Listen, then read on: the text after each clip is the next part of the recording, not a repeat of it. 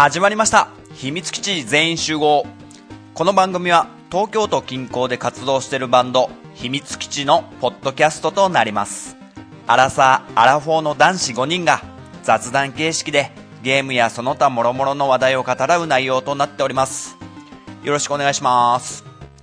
というわけでですね今回第11回となりました秘密基地全員集合。前回に引き続き、えー、ジンタとトヨッチョでワンダと巨像を話していきたいと思います、えー今回はですねもう完全にネタバレありの2人の思い出話をしたいと思いますので、えーお気をつけください。ストーリーなどを知りたくない方はそのまま引き返してもらうというかなんというかまたやった時にでも聞いてもらうとか。あともうやる必要もないしストーリー知りたいよって方は、えーよかったら聞いてください。あの前回はもうネタバレを完全にしないようにすごく気をつけながらジンタとトヨッチョが話してたのでねあのちょっと言葉に詰まりながら みたいな感じでなかなか言葉が進んでなかったんですけども今回は思い出話ということで結構雄弁に語ってるかと思います。もちろんエンディングの話など全部出てきますのでよろしくお願いします。あとですねもともとワンダと巨像の回は1回で配信するつもりだったんで、えーなんか回数を言い間違えてたりとかすごくあるんですけどもそれもお気になさらずに聞き流してください。次回は第11回だとか言ってますけど今回が第11回となります。はい。そんな感じでワンダと巨像のネタバレあり思い出話会お楽しみください。それでは秘密基地全員集合スタート!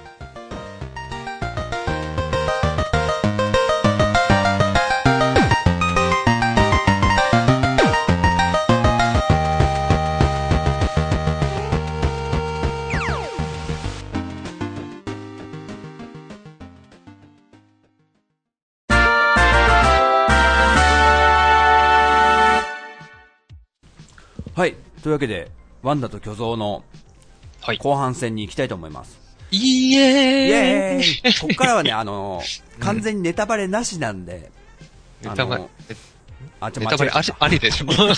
ネタバレありなんで、うん。バレまくりなんで、もう最後どうなっちゃうとか、例えばね、そういうのも言っちゃうので、本当に知りたくない方は、今すぐ、えー停止ボタンを 押してくださいと。ワンダをね、実際にやってもらって、クリアした後にでもね、聞いてもらえれば。そうそうそうそうでワンダをもう知ってて、えーその僕らの会話をというか話を一緒に楽しみたいという方はそのまま、えー聞いてください、はいというわけで始めましょうかとよっちょくんはい。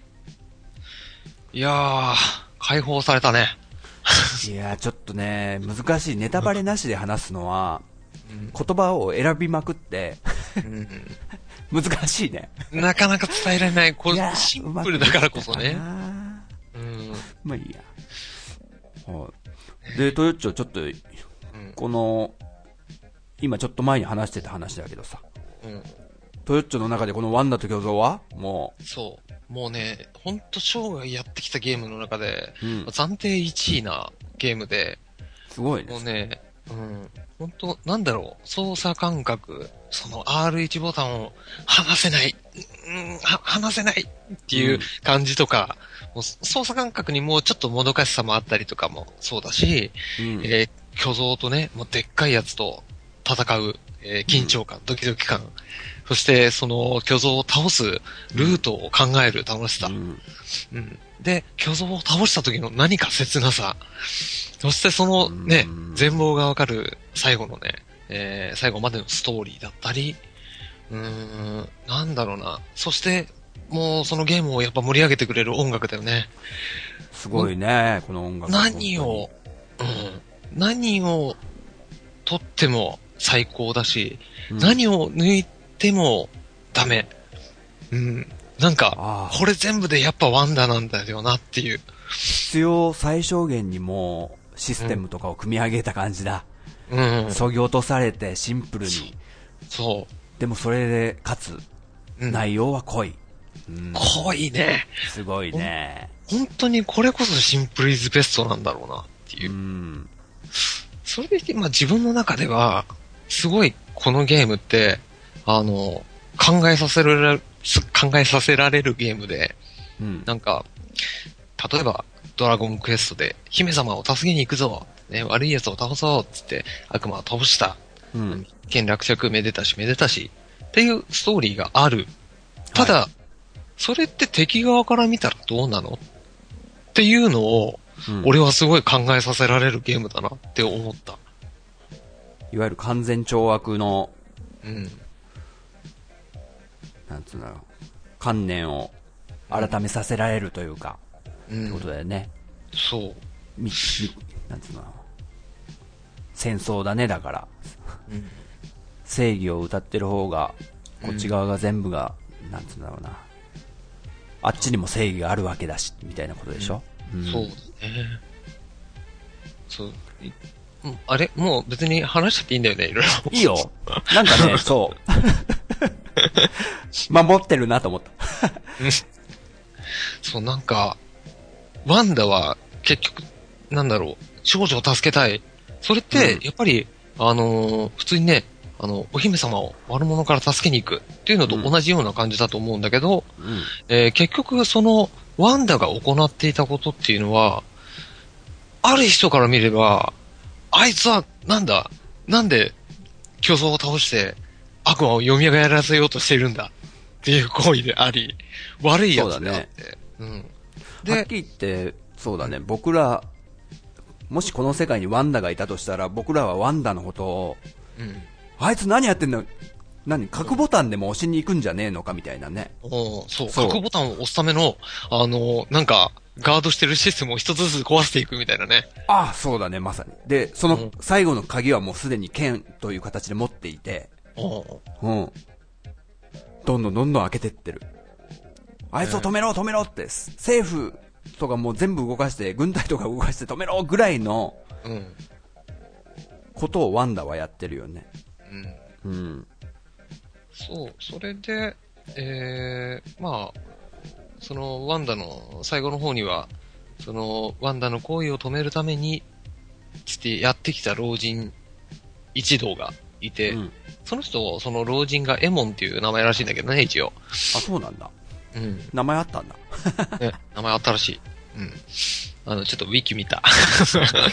うん、で、その、お前は何をやっているんだつってね、来るんだよね。うん。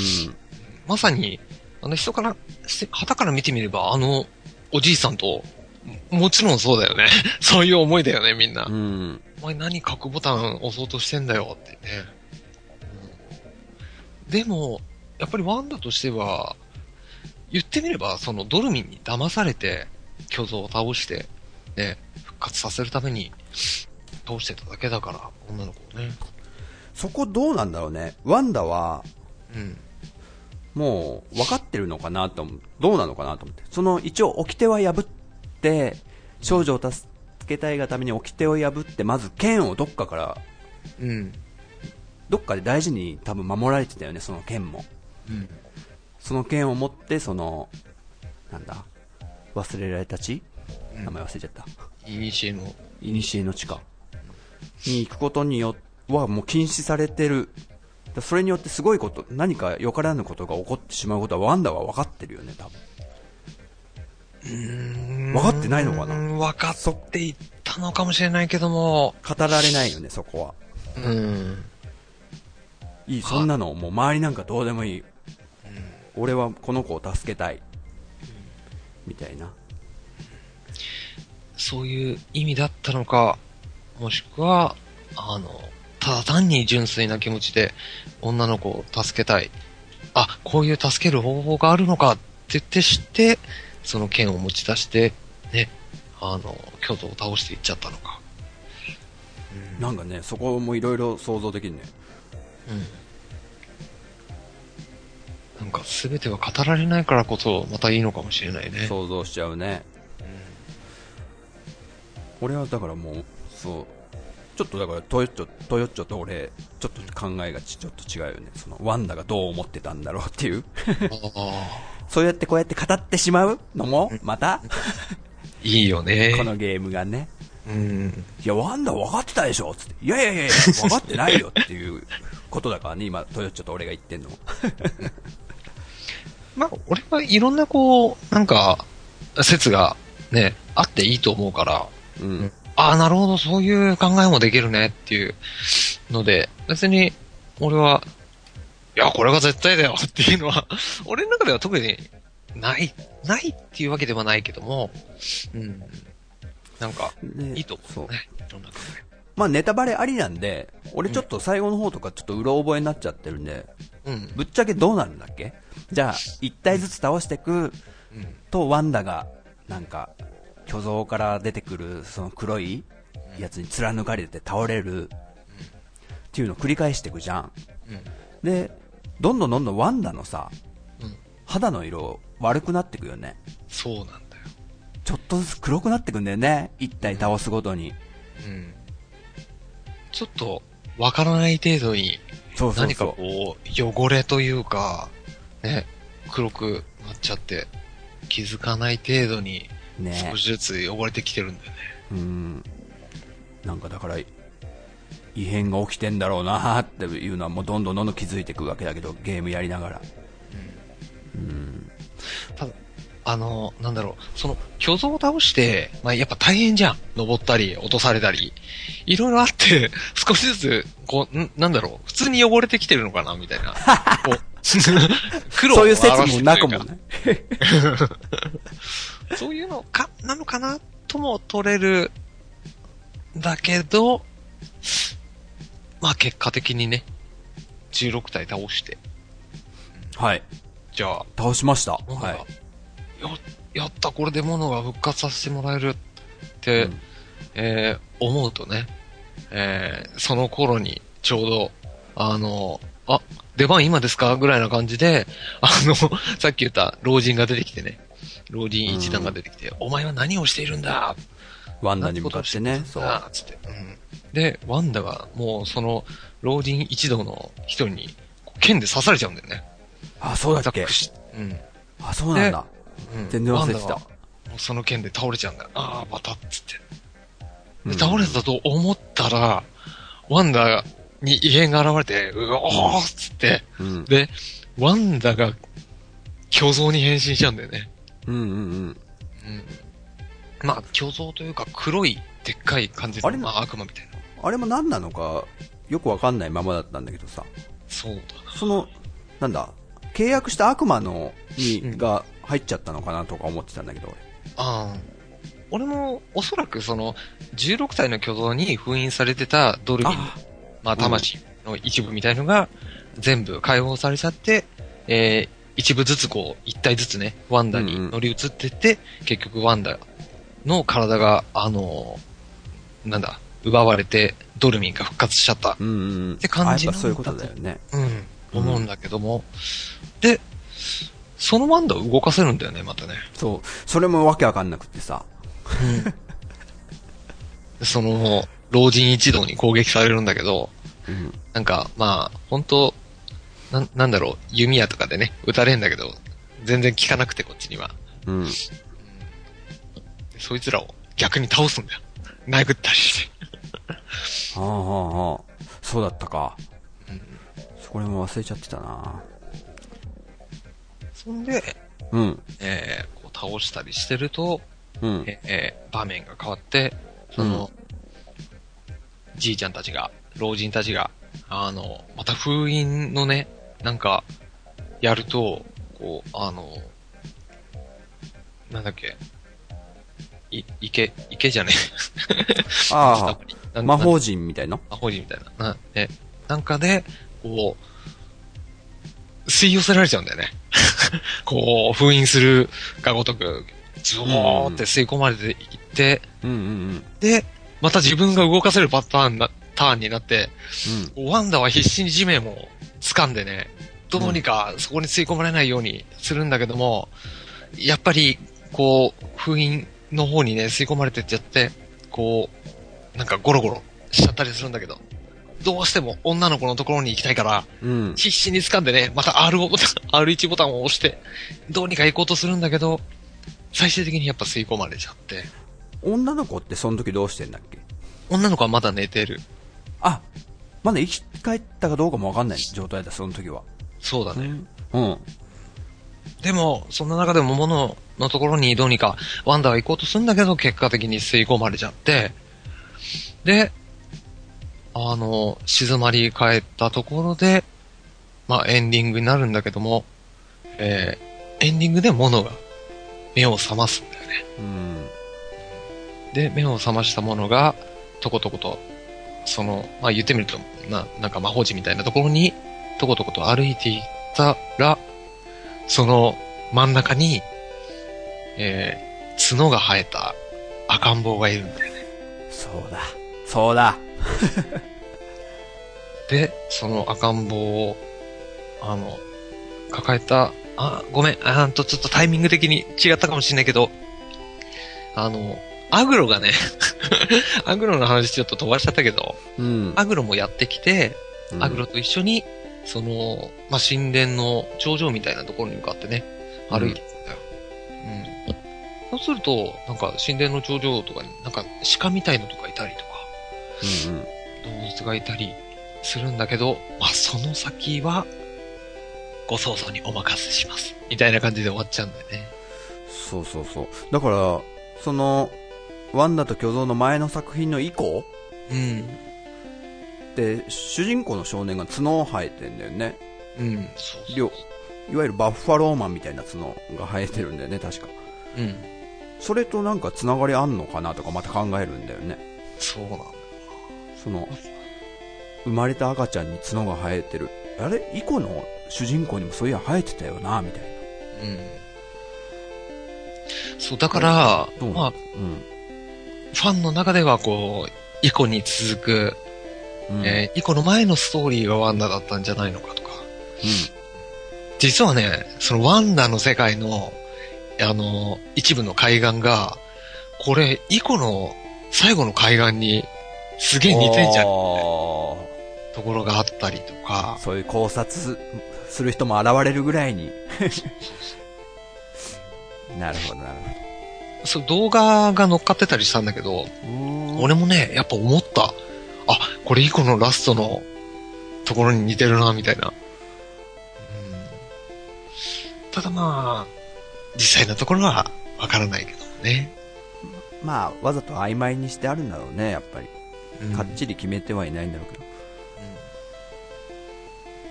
なるほど。そしてまあ、ちょっと大事な話忘れてたけど、アグロね。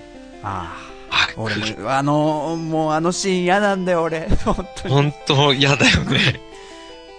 ねえ。うん本まあ、ネタバレありなんで話しちゃいましょう。はい。ねえ、うん。まあ、まあ、言ってみればもうラスボスだよね。16体目の巨像を倒しに行くときに、うんええまあちょっと橋みたいなところが崩れてるぞと、うん。で、アグロに乗って、アグロジャンプっつってね、うん。アグロジャンプでこう飛び越えるんだけども、そこが崩れてきてしまう。着地したとこが。で、でどうなったの？えいいの？俺が言っちゃった。で、崩れちゃってるから、もう二人で、アグロにワンダも乗ってるから二人というか二匹、違うな、二人だな。二人だな。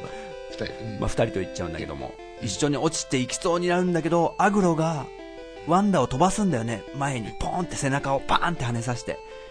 自分はもう落ちてもいいから、ワンダ、あなただけ助かってくださいって感じで、ワンダだけ、あの、道が崩れてない方に飛ばして、ワンダは助かる。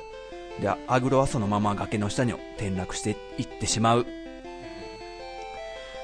あれはね、もう、ずっとアグロとね、ずーっと一緒に冒険してたから、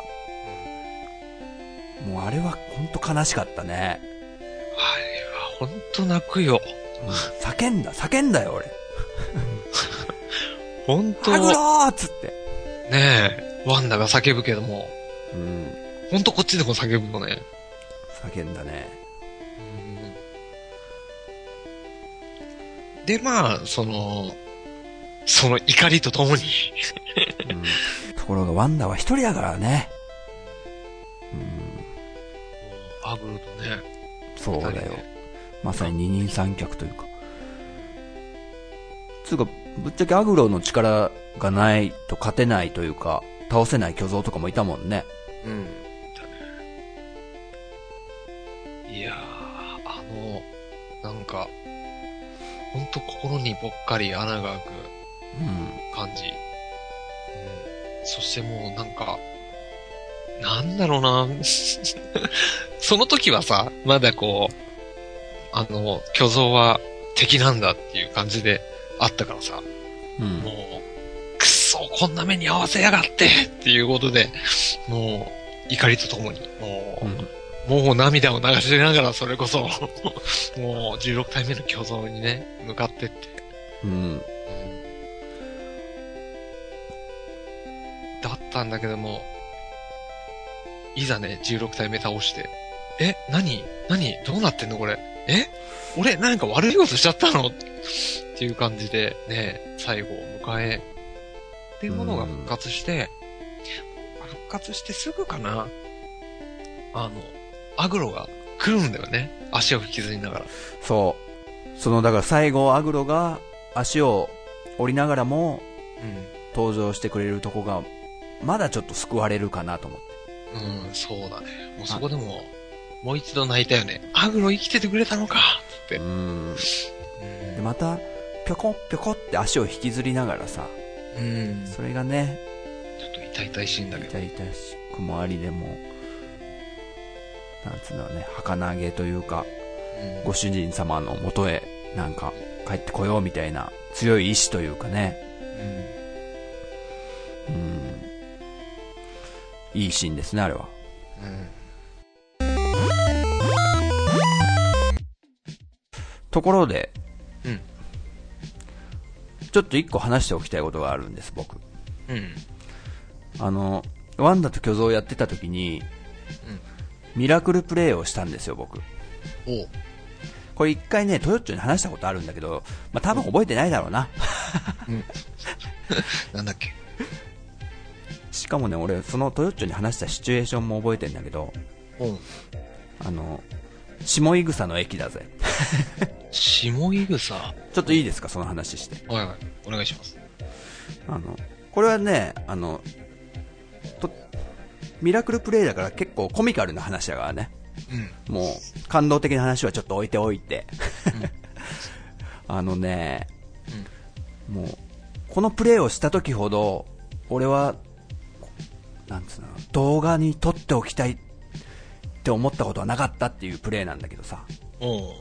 あある巨像で、こう、砂漠にね、うん。潜って、なんか、竜みたいな形で空をぷわぷわ、うん、はいはい。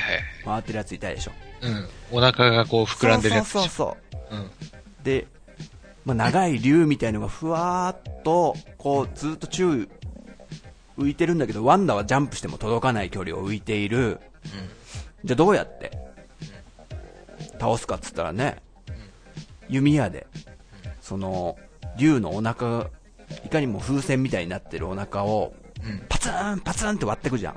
うん。で、それもアグロに乗りながらね、うん。ちゃんと、なんつうの、ある程度追っていかないと弓も届かないから、矢も。うん。で、そんな感じで、落として、で、低空飛行になった。風船が割れちゃったから、その竜がもう浮いてらんなくなっちゃって。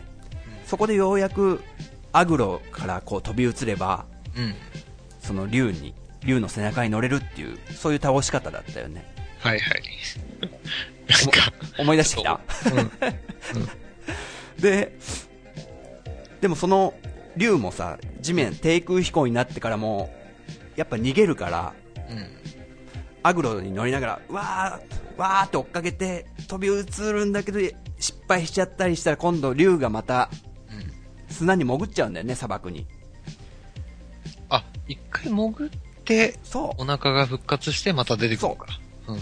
そしたらもう一回逃げられちゃうことになって、うん。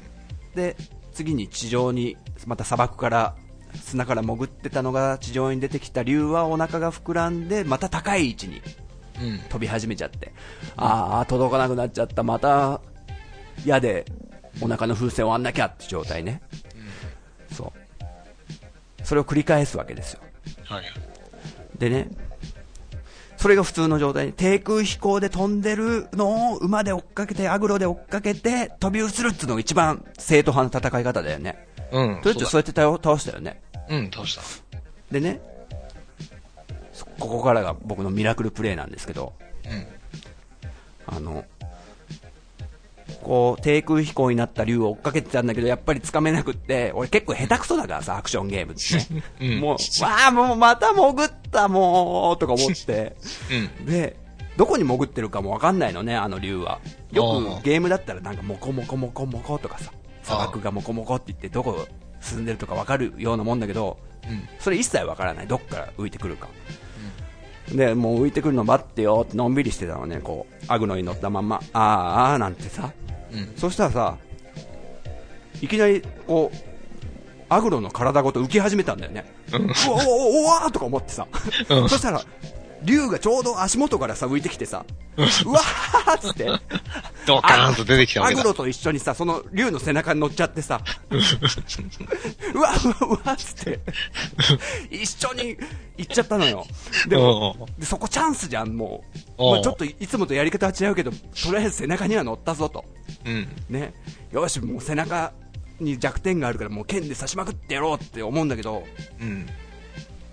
僕は慌てんぼうでさ、やべやべ、行くぞ行くぞっつって、間違って、ゆっくり普通にアグロから降りればいいものを、ね、っていうの。ジャンプボタン押しちゃったんだよね。ピョーンってさ、しかもジャンプがまた、竜の逆側に飛んじゃってさ、うわーって、ワンダだけ、ヒューって落っこっちゃってさ、ドーンっつって、一人で砂漠にボーンと落ち落ちてきてさ、あれ？あれ？アグロはアグロはアグロどうした？アグロどうした？って言ったら、うん。ボーンってアグロが落っこってきたの、俺の目の前に。横 アにグロだけドーンって。アグロだけ竜に乗って、アグロだけ竜に乗っていっちゃってさ。アグロはね、ワンダの方を追っかけてくるからそう。そう。アグロは転ぶでしょゴーンドーンって。うんあんな感じでドテーンと落ちてきてさ。っていうプレイがありました。どうですか？これ結構ミラクルじゃない？ミラクルだね。これはね、ちょっとね、もう見てた奥さんも、うちの奥さんも俺もね、もう爆笑でした。ちょっと、ちょっとアグロには悪いけど。これは取っておきたかったなとか思ってね。おなかなか、そうやってプレイした人いないのかなってネットで探したことあるんだけど、うん。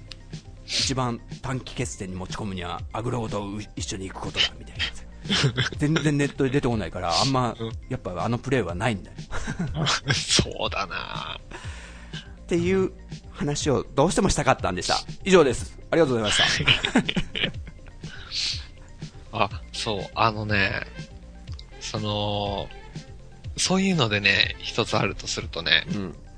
あの、動画でね、ニコニコ動画に上がってたんだけど、うん。いろいろ動画見てた時に、えーその動画にあたって、えーまあ、空を飛ぶ、えーまあ、鳥のような巨像がいたでしょ。い。たね。湖にいてさ、うん。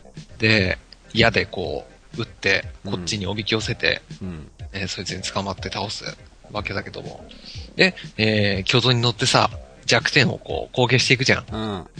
で、その巨像、うーんと、ノーマルの時点で3箇所あったっけ？ちょっと忘れちゃったんだけど、うんえー、3箇所ぐらい、えー、弱点があるからこう刺してって、最後の一つでね、うん。もう最後の一撃は切ないってこう、うんズバッて刺した時に、スローモーションになって音楽が止まるわけだよ。はいズシューあれ？終わんない？うん あれ？終わんない？と思ったら、まだボスの音楽が流れてくんの。うん。あれ？あれ？終わんねえぞって、もう一回ワンダが刺すわけだ。うん。切 ないズバッシュー音楽止まる。あれ？また音楽流れてきたぞ。あれ？なんで死なないの？っていうので、うん。で何度かやってんだけど死ななくてさ、うん。で、他のところを見て回るの。他の弱点のところを。うんないかとううんん。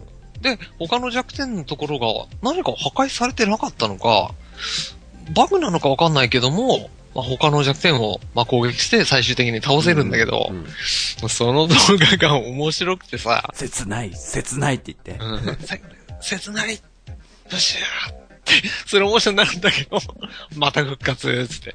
だが死なないみたいな。面白い。面白いんだよ。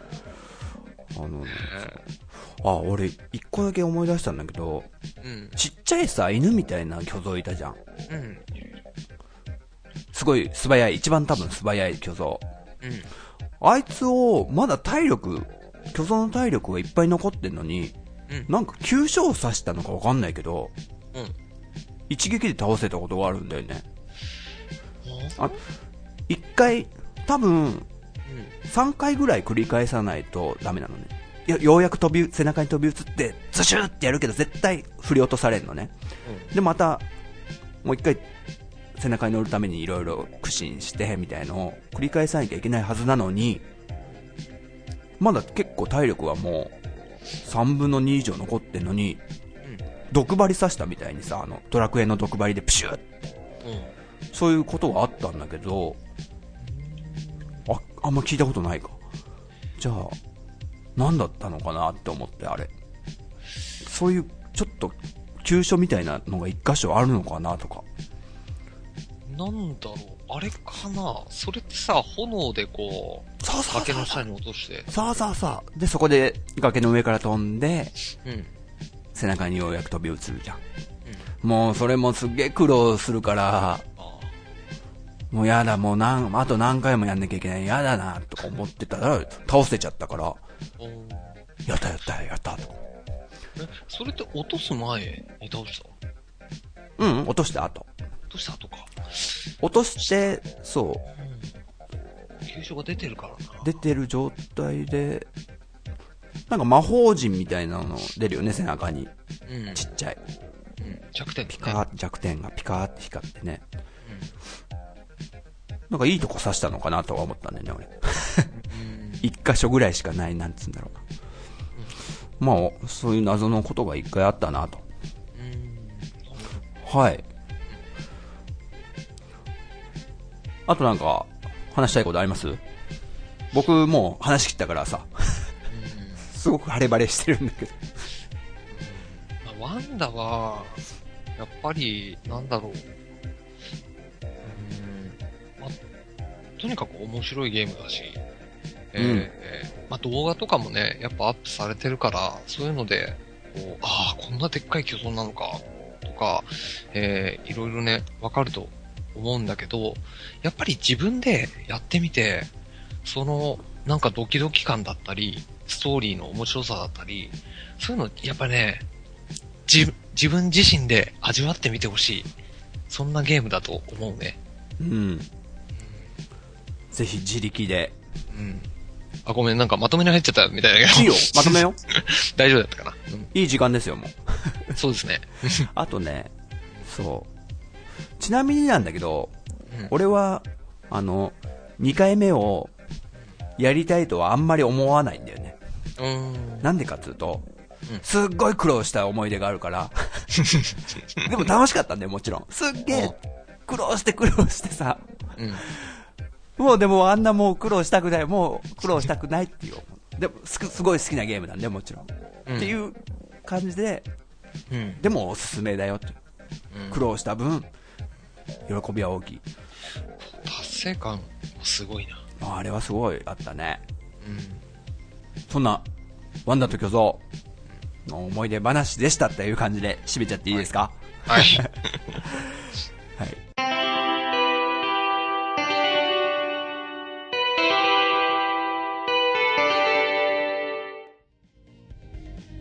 はい。秘密基地全員集合の第10回、いかがだったでしょうか？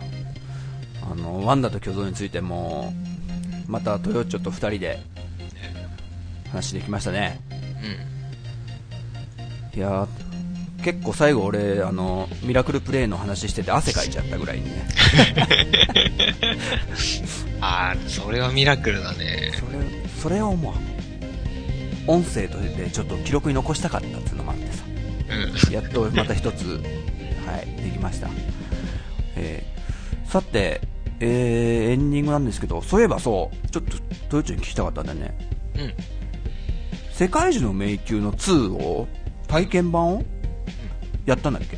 やってみました。どうでした？なかなか面白いですね。そう。前回聞けなかったんだけど、そもそもトヨッチョって 3D ダンジョン系ってどうなの？あのね、うん。期限を 辿れば、はい。メガドライブまで戻っちゃうんだけど、あのー昔ね、ちょっと話した、シャイニングなんとかじゃないの、そう、シャイニングザ・ダークネスっていうね、うんうんうん。えーゲームで、それが 3D ダンジョン系だったんだね。そうなんだ。うん。で、その時にもちょっと話したけど、シャイニングフォースになってから、うんああいうシミュレーションゲームにうなんった。うんうん。だったんだけど、その時にね、結構、シャイニングザ・ダークネスも、あの、やってたり、あと、ゴエモンとかさ、頑張れゴエモンの 3D ダンジョンとかあったじゃん。ああ、あったあった。途中で。うん。うんああいうのも意外と好きだったりしたから、で、そんな、抵抗はなかったと。うんん。抵抗なくやってみて、あ、なかなか面白いな久しぶりにこういうのもいいなと思ったね。ぜひぜひ。じんちゃんおすすめなゲームでもあるからね。そうなんですよ。もうだって、あ、もう少しじゃん、発売日。もう少し、あ、ダメだよ、ポケモン。今日10月21日、ポケモン発売日らしいじゃん。おー。ツイッターのタイムラインでもわーって流れてきてさ。はいはい、はい。ポケモンだ、ポケモンだ。俺はちょっとね、正直あんま全然知らないというか、やったことないんで。うん。だけどそ、ちょっと世界中の迷宮2、ポケモンの発売日と一緒ではないけど、ちょっとさ、影響出ちゃうんじゃないか、これ。近すぎて。大丈夫かな？うん俺は大丈夫だと思うな。その、おなんてかっていうと、やっぱりね、あの、やる年齢層がやっぱりちょっと変わってくると思う。あ確かに違うかもね。うん。なのでね、そこら辺はまあ、あの、問題ないかと。はい。思うんだけども、ところでじんちゃんは、どうするんですか？どうしようかなと思って、買おうかなと思って。おお。うん。世界中のマーメイキューも 3DS もね、任天堂の方で出るからね。うん。まあ、任天堂頑張ってくれたわけだよ。ね。はい。未来に向けてんのと。あとそう、もう一個。前回トヨッチョが言ってた、ニコニコ動画のなんかゲームボーイのさ、うん。メモリーズみたいなうん。話してたじゃん。はいはい。あれ見たよ。あ、ほんと。紙、あ、な、なん、あこの方紙の名前なんて読むのこれ。神ウプ主かな。神主さん。うん。面白かった。面白いよね、あれね。うん。上手だなと思って、あの、あ編集の仕方というか。はいはい。うん編集だったり、話が結構ね、そうそうそうん。いろんなこと知ってるんだよな、あの人。う。うん。うん。で、あの、A 面は静止画でやってるじゃん。うん。ああいうやり方面白いなと思って。うん。なんかね、俺もそういう、やっぱ物事を説明するときに、この、ポッドキャストだと音声だけだから、うん。ね。やっぱり伝わんないことって多い。どうしてももう画像を見せて説明した方が早いって思うこととかってやっぱあるじゃん。うん。あるね。で、そういうこともやりたいなって思ってたから、こう、動画はでもめんどくさいなと思ってたの、なんかね。うん。編集とか。うん。でも、静止画だったら、うん。ね、まあ、紙芝居風じゃないけど、うん。まあ、本当の、いわゆる、なんだろうな、会社内であるプレゼンみたいなこととかも、うん。ね、そういう静止画、はい、このグラフを見てください、こういう、このデータからですね、みたいな、うん売り上げはこんだけ伸びると思いますみたいなさ、そういうことができるわけだから、静止画でこうね、そういうゲームの、自分の好きなゲームの魅力を伝えるとかも面白そうだなって、今回のその、うん。あの、トヨチが勧めてくれたニコニコ動画のゲームボーイメモリーズですか？うん。というやつを見て思いました。ああ。そうだね。やっぱ絵があると分かりやすいからね。そう。で、この話をトヨッチが前回してた時に、うん。あの、同じゲーム系ポッドキャストで紹介させていただいたファミステのうん。クリンクさうん。んが反応してましたよ。おお。あ、神うぷ主さん、僕も好きなんですよ、つって。おお。うん。なるほど。ちょっと嬉しいですね。ね、嬉しいですね。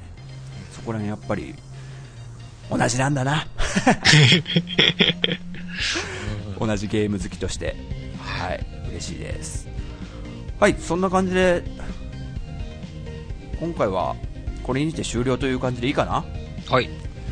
はい、では、えー最後に告知というか、行かせていただきます。はいえこの秘密基地全員集合では、リスナーの皆さんのご意見、ご感想をお待ちしております。秘密基地のブログにお便りフォームがあり、えーそこから送っていただけると、あの、番組内でお便りとして紹介させていただきます。で、そのブログを探すときに検索で、秘密基地全員集合、あと秘密基地バンドで検索してもらえると見つかると思いますのでよろしくお願いします。お願いします。あとですね、秘密基地基地のツイッターのアカウントがうん。あるので、それもあのフォローしていただけると嬉しいです。はい。ぶっちゃけね、あの全然増えないんですよ、フォロワーさんが。もう実はあんま人気ないのかな、この番組とかね、思っちゃったりして。そんなことないとそこをね。そう。勇気出してくださいって思ってくれる方、よかったら秘密基地のツイッターアカウントをフォローしてあげてください。はい。よろしくお願いします。はい。嬉しいんで。で、えー、そんな感じですかね。iTunes のストア、iTunes ストアのカスタマーレビューもお待ちしております。はい。というわけで、えー、お相手は秘密基地のジンタと、はい。ベースのトヨッチョでした。はい。それでは、第11回でお会いしましょうさよならさよならー。イェイイェイイェイイェイイェイイェイイェイえー、てれてんてんてんてんてんてん。